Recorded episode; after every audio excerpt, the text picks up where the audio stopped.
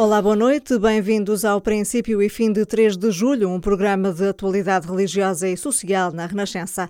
O arcebispo de Évora vai ficar na Diocese por mais um ano, confirmação dada neste dia em que assinalou os seus 50 anos de sacerdócio. Numa entrevista para ouvir já a seguir, Dom José Alves fala sobre o seu percurso vocacional, as suas preocupações e como vê os desafios que o atual Papa lança aos cristãos e à Igreja.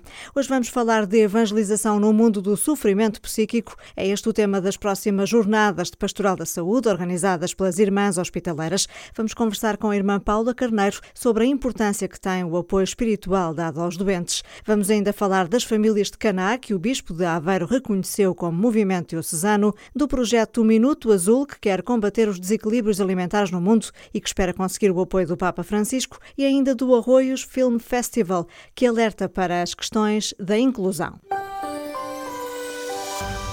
Dom José Alves vai ficar na Diocese de Évora por mais um ano. O arcebispo pediu a resignação quando, em abril, completou 75 anos de idade. Hoje, durante a Eucaristia com que celebrou os 50 anos de sacerdócio, anunciou que o Papa Francisco decidiu prolongar o seu ministério de bispo diocesano. Numa entrevista prévia à Rádio Sim em Évora, uma das rádios do Grupo Renascença, Dom José Alves falou sobre o seu percurso de vida.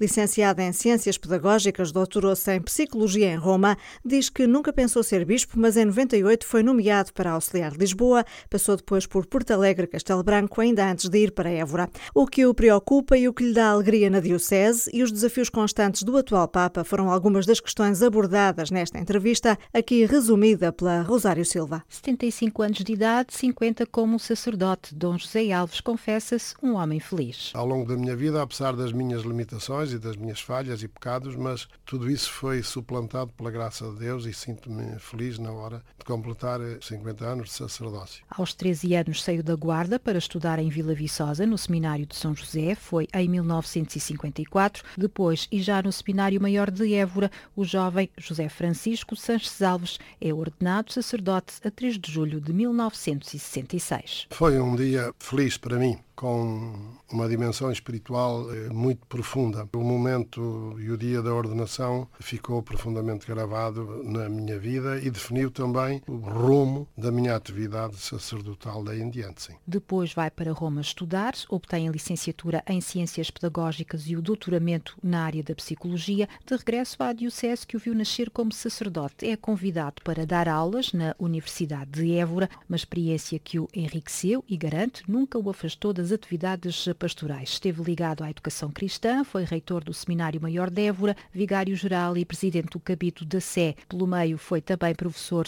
do Instituto Superior de Teologia de Évora, instituto que se orgulha de ter ajudado a erguer. Considero como pioneiro porque ele tinha sido fundado exatamente quando eu vim de Roma e com os outros colegas fomos nós que o pusemos de pé, conseguimos que ele viesse até aos dias de hoje, que tivesse prestado um bom serviço à Igreja e isso para mim dá-me eh, também uma, uma grande satisfação. Em 1998 é então nomeado o Bispo Auxiliar de Lisboa. Foi com surpresa que recebeu a notícia. Considero que essa foi a maior surpresa que Deus me tinha reservada e foi mesmo com grande surpresa que eu recebi a notícia e fiquei um pouco surpreso e até quase desorientado porque eu não esperava absolutamente nada, uma coisa dessas. Isso levou-me a fazer uma grande e longa meditação, mas no fim concluí que se era a vontade de Deus, a única coisa que eu devia dizer era sim, sem qualquer reserva. Seis anos pela maior diocese do país abriram novos horizontes, deram a conhecer uma nova realidade e também uma nova missão. Em 2004 é nomeado Bispo Residencial de Porto Alegre Castelo Branco. Nesta altura, Dom José Alves já compara o seu percurso à história do povo de Deus. Era um povo itinerante e a minha vida também tem sido assim uma vida de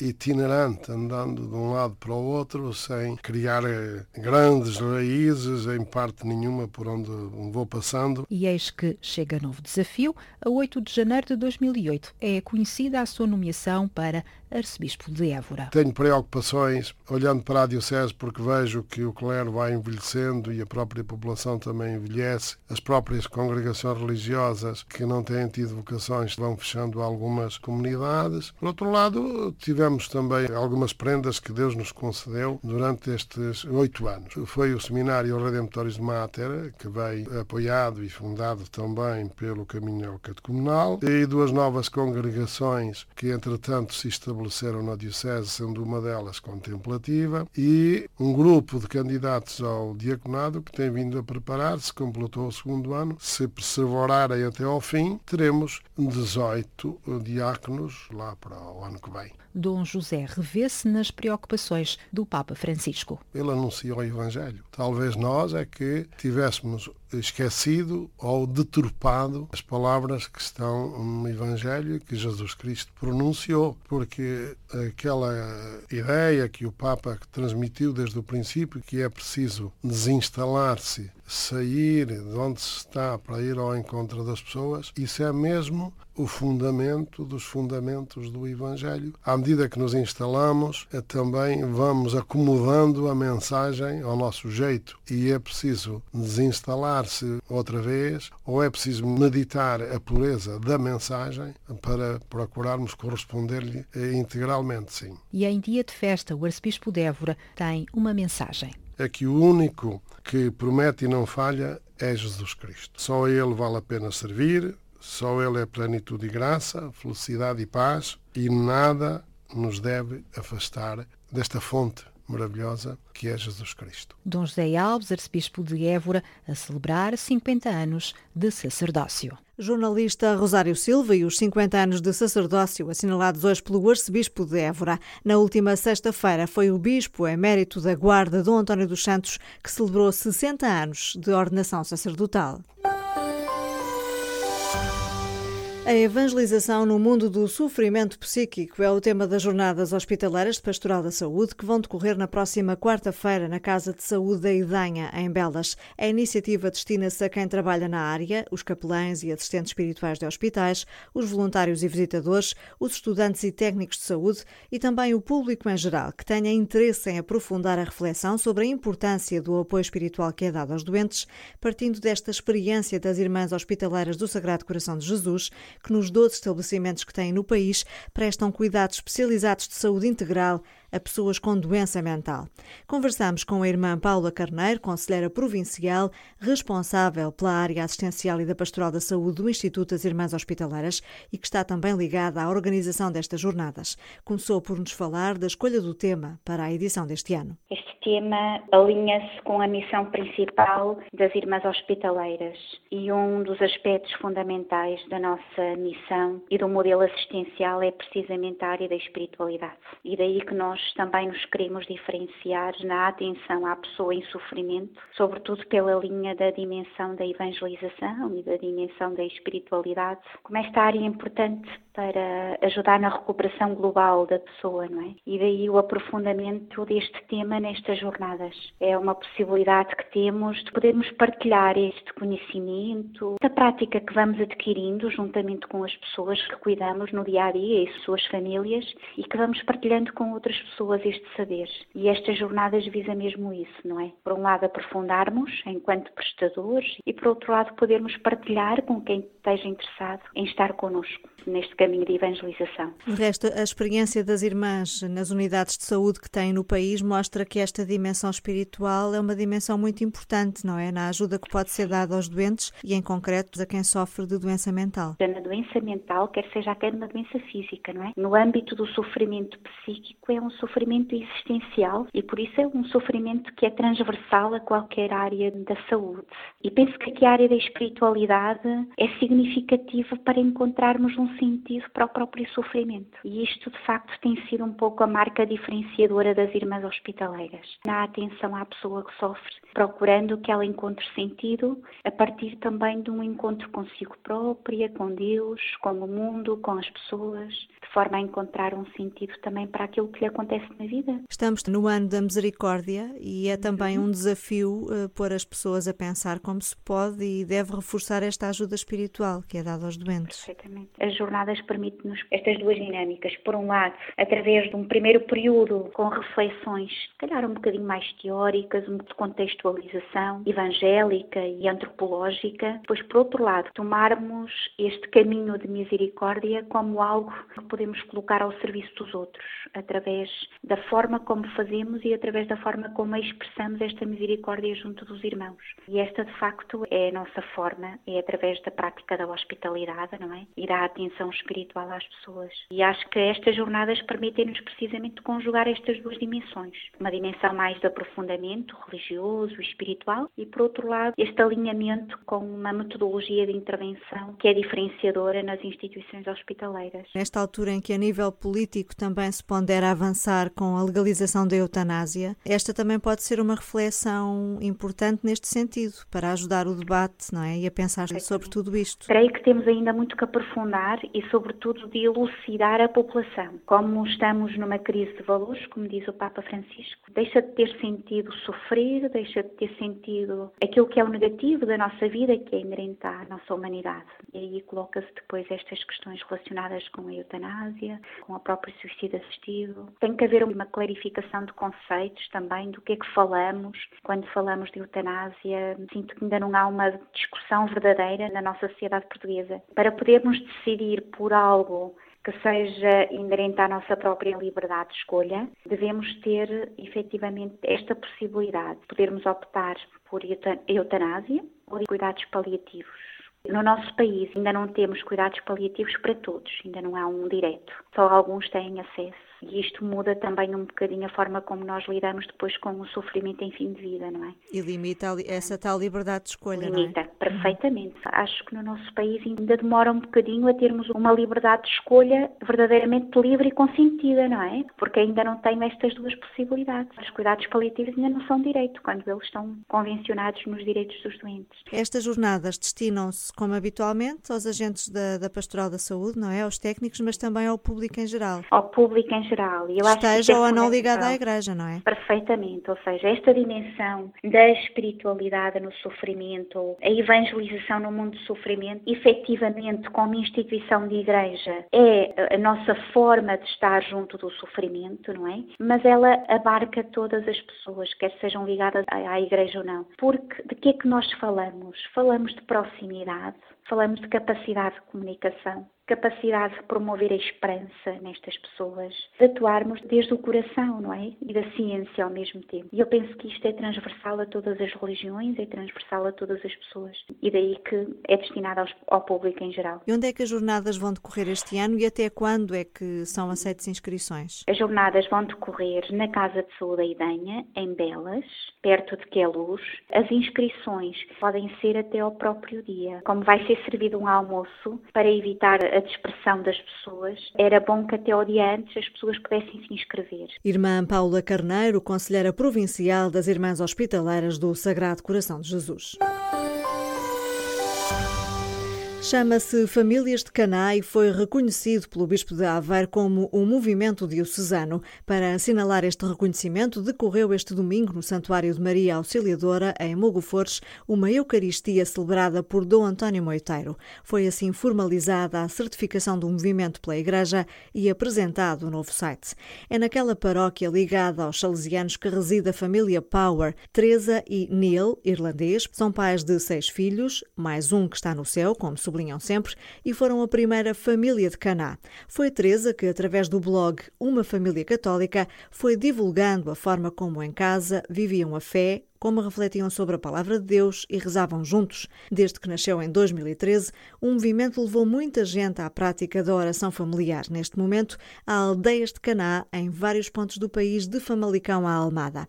Teresa Power falou-nos da importância que tem este reconhecimento como movimento eclesial de espiritualidade familiar e que quer continuar a crescer. Sim, sem dúvida, é extremamente importante. Eh, nós, eh, assim que o, que o Bispo António Monteiro eh, veio aqui para a Aveiro, porque ele foi nomeado no verão e nós em novembro fomos lá em família uh, falar com o Sr. Bispo e a partir daí foi-nos acompanhando com a sua oração e com as suas sugestões. Inclusive depois eh, pregou-nos um retiro de quaresma às famílias de Caná e fomos trocando mails e o Sr. Bispo então em, agora em últimas conversas disse que nos dava então a aprovação por três anos eh, para um primeiro começo, uma vez que é assim em geral que, que as coisas começam, não é? Como um movimento uh, diocesano. Foi uma maravilha termos visto que nos levou a sério, que depositou confiança em nós, aliás como o nosso com o Padre José Fernandes, anos, desde o início que nos acompanhou. Falamos da paróquia, da paróquia de Mocofores, não é? Mocofores, Onde ficou o santuário de Nossa Senhora Auxiliadora. Nossa Senhora Auxiliadora. É a nossa paróquia, uma paróquia salesiana. Estamos ligados a, a, à nossa mãe Maria Auxiliadora, mãe de Caná. E a Teresa, nestes anos, usou muito o seu blog, Uma Família Católica, sim, sim. para ir divulgando o que faziam em família e isso também foi um motor de arranque para acontecer noutros sítios do país. Foi essencial. Na altura não fazia ideia de que queria servir o blog. Foi uma surpresa quando começámos a ser contactados por famílias que já viviam uma fé profunda, mas queriam ir mais longe e que se sentiam uh, entusiasmados ao descobrir famílias com o mesmo ideal. Uh, ao mesmo tempo surgiam outras uh, com umas caminhadas diversas, algumas sem fé, e que fizeram através de, do blog um movimento de conversão profundo nas suas vidas. Todas estas famílias, muito diversas, vieram de muitas partes do país, começaram a chamar-nos, muitas vezes para irmos, a ir dar testemunho em catequeses, em encontros de famílias, vários sacerdotes começaram a pedir-nos ajuda e começámos a ir um bocadinho a vários pontos do país e foi assim que o movimento chegou a várias dioceses já do nosso país. Onde é que estão neste momento? Temos famílias de Caná no interior, portanto na zona de Proença Nova, Castelo Branco, no norte, Famalicão, eh, Guimarães, eh, Viana Castelo, Barcelos, por essa zona, em Lisboa, Almada, Cascais. Em termos de dioceses, Lisboa, Setúbal, Coimbra, Braga, Porto e Porto Alegre, Castelo Branco e Aveiro. E Aveiro. Neste domingo uh, é também lançado o site do movimento. Não sei se a Teresa vai manter o blog, Uma Não, Família o Católica. Blog agora já foi encerrado. Passamos a trabalhar uh, através do site. O blog teve o seu percurso de vida, que no fundo foi o nosso testemunho da palavra de Deus na vida de cada dia. O testemunho está dado. Penso que cobrimos muito da área familiar, dos pontos que queríamos uh, transmitir. E agora vamos avançar para um trabalho um bocadinho diferente através do site das famílias CANAC. Portanto, o site, quem estiver interessado em, em consultar, é www.familiasdecaná.pt. Penso que temos muitos menus interessantes para poder acompanhar uh, as famílias no concreto de cada dia. É um, um site uh, formativo, mais do que informativo. Vai ter muitos ensinamentos, uh, muitos vídeos, vai ter também as nossas canções, tem muita partilha entre as famílias, vai permitir muito, muito contacto e penso que vai ser uma ferramenta muito boa para as famílias do nosso país. Não é um movimento só para casais, envolve a família toda é para a família inteira, a partir da palavra de Nossa Senhora, fazer tudo o que Jesus vos disser. Portanto, passa por estas três eh, vertentes: uma vida sacramental, uma vida de oração muito baseada na palavra de Deus e depois de serviço aos outros, muita abertura aos outros. Nós queremos que o movimento seja, acima de tudo, um movimento que alcance todas as periferias da vida familiar, das famílias destruídas, das famílias com problemas. Queremos chegar a todos e poder servir eh, a todos. Daí que estejamos também completamente abertos a todas as famílias que nos procuram, seja qual for o seu seu passado. E... A partir daquilo que são e da sua situação é que nós trabalhamos uh, no sentido de alcançar a santidade. E quem vos quiser procurar, a melhor forma é agora através do site. Tem os contactos. tem lá todos os contactos, os nossos, centrais, e tem os contactos das aldeias de Caná. Temos grupos que vão surgindo de famílias de Caná em vários pontos do país, que se juntam de vez em quando para rezar, para fazer um piquenique, eh, portanto, nas várias áreas geográficas onde estão as famílias de Caná. Portanto, aparece no site também pequenos blogs, por assim dizer, das aldeias de Caná, a contar aquilo que vão fazendo e que as pessoas podem contactar mais perto. Teresa Power, das famílias de Caná, que o Bispo de Aveiro reconheceu como movimento diocesano de espiritualidade familiar. No princípio e fim, falamos agora do projeto Minuto Azul. Azul é a cor da saúde e este é um projeto pensado para chamar a atenção para os desequilíbrios alimentares. A investigadora Isabel Santiago, da Faculdade de Medicina de Lisboa, é a dinamizadora da ideia que vai ganhar forma em Viseu e em Maputo. As duas cidades, uma portuguesa e outra moçambicana, vão ser as pioneiras deste projeto que depois vai ser espalhado por outras partes do mundo e para o qual já foi pedida a ajuda do Papa Francisco. Ana Rodrigues. Depois de muitas viagens por terras de África e vários projetos ligados à comunicação em saúde, a investigadora Isabel Santiago avança agora com o Minuto Azul Comunicação Saudável em Rádio. O projeto sem fins lucrativos da Faculdade de Medicina de Lisboa visa dinamizar, através da rádio, para chegar ao maior número possível de crianças, conselhos para uma alimentação saudável. A ideia surgiu de uma realidade preocupante nos países desenvolvidos, a pandemia da obesidade infantil. E para já, o Minuto Azul começa em Portugal, mais concretamente em Viseu, como explica a coordenadora do projeto, Isabel Santiago. Para já é em Portugal e aí é para os estilos de vida saudáveis e uma alimentação correta com prática de exercício físico. Não é preciso ter dinheiro para ir a ginásios, podemos correr, podemos caminhar e vamos capacitar as crianças, passam a ser, em Portugal, os embaixadores da alimentação saudável. São eles que vão levar as nossas mensagens para os seus pais, de modo a que possam adotar comportamentos mais saudáveis e cozinhar e preparar também alimentos mais saudáveis. No fundo, as crianças vão ser capacitadas a educar os seus pais. Isto em Portugal, para prevenir a obesidade, que vão gerar doenças cardiovasculares, diabetes ou neoplasias, determinados tipos de cancros causados por má alimentação. Mas se em Portugal e noutros países desenvolvidos a obesidade infantil é um problema a combater, em África o drama é outro. Da fome, aquilo a que chamamos comumente de desnutrição ou subnutrição infantil, vamos capacitar as mamãs destes bebés entre os 0 e os 5 anos, que representam 49% da população infantil de Moçambique. Já tem o levantamento de todas as, as regiões onde há uma grande incidência de fome nestas crianças. Como é que podem substituir a proteína animal por outro tipo de alimentos? O projeto adaptado à realidade da fome em África foi apresentado em Moçambique e comunicado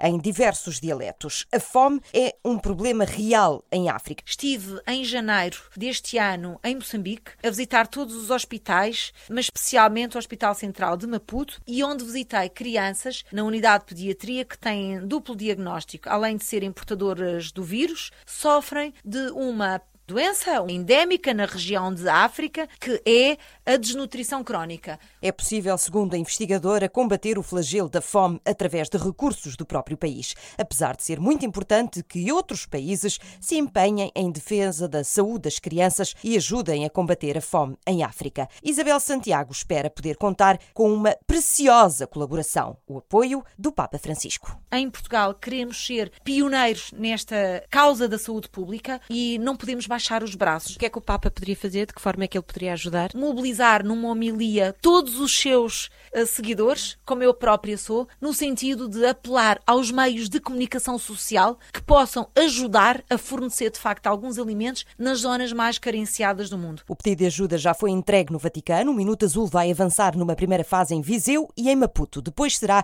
alargado a outras cidades e outros países, sempre com o mesmo objetivo: alertar as crianças e os seus pais para a necessidade de adotarem comportamentos saudáveis no que toca à alimentação. Jornalista Ana Rodrigues. Tempo agora para falar de cinema. Está a decorrer até 10 de julho o Arroios Film Festival. É uma iniciativa da Junta de Freguesia de Arroios, uma das mais multiculturais de Lisboa, e pretende alertar para a problemática da inclusão. A Ana Lisboa conversou com Reza Ajipur, um realizador iraniano que é o diretor deste festival. Com mais de 3 mil fitas em agenda, a primeira edição deste Festival de Filmes pretende chegar a todos sem preconceitos, aceitando e integrando as diferenças culturais, religiosas e políticas.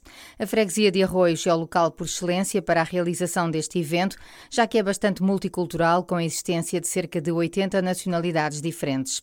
Isso mesmo confirma o diretor do festival, o realizador iraniano Reza Ajipur. Junto à freguesia de Arroios nós temos cerca de 80 nacionalidades diferentes então tivemos uma ideia, fazemos um festival de cinema de curta-metragem sobre inclusão. Este podia ser um exemplo para outros locais. Através de sétimo arte, podemos passar esta mensagem. A viver em Portugal há oito anos, este iraniano de 39 anos ficou surpreendido pela qualidade e quantidade dos filmes nacionais e internacionais recebidos. Recebemos 3.200 filmes, nós ficamos surpreendidos por causa, primeiro, quantidade dos filmes e, segundo, qualidade dos filmes. São mesmo boas, são vencedores em vários festivais.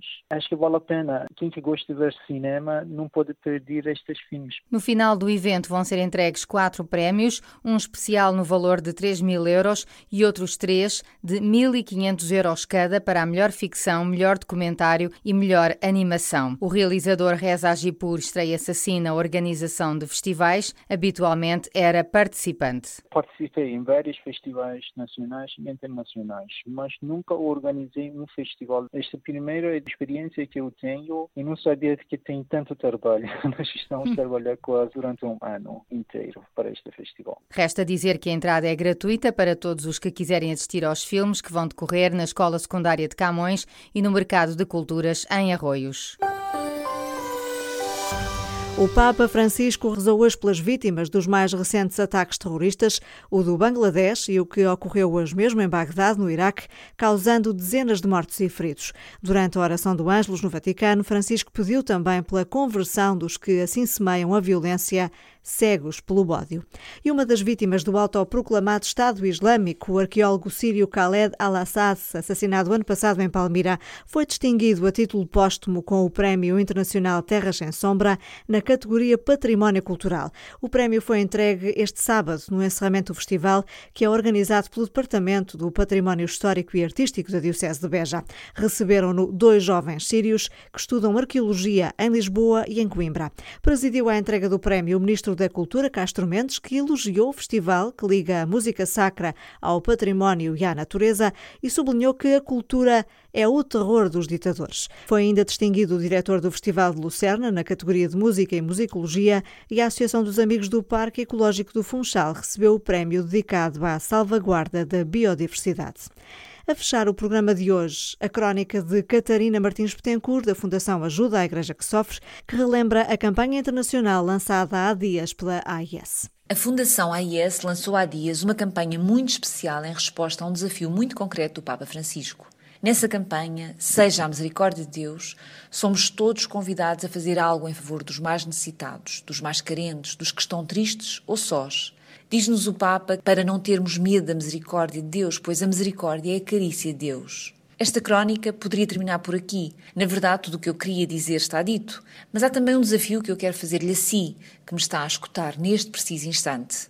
O Papa pediu-nos para fazermos obras de misericórdia e, com isso, ajudarmos a transformar o mundo. Esta campanha da Fundação AIS, Seja a Misericórdia de Deus, é quase uma provocação, desinstala-nos. A Fundação AIS, a ajuda à Igreja que sofre, está presente em todo o mundo, onde os cristãos são perseguidos por causa da sua fé, onde a Igreja é muito pobre e precisa da nossa ajuda, onde há sofrimento e lágrimas. Nós costumamos dizer que as lágrimas dos cristãos que sofrem são lágrimas de Deus. Há uma oração belíssima atribuída a São Francisco de Assis que nos fala também nessa urgência de sermos construtores de um mundo melhor, que pode e deve começar pelas nossas casas, pelo prédio onde moramos, na empresa onde trabalhamos, na cidade onde vivemos. Diz São Francisco de Assis, nessa oração tão famosa e tão rezada: onde há ódio, devemos levar o amor, onde há desespero, devemos levar a esperança.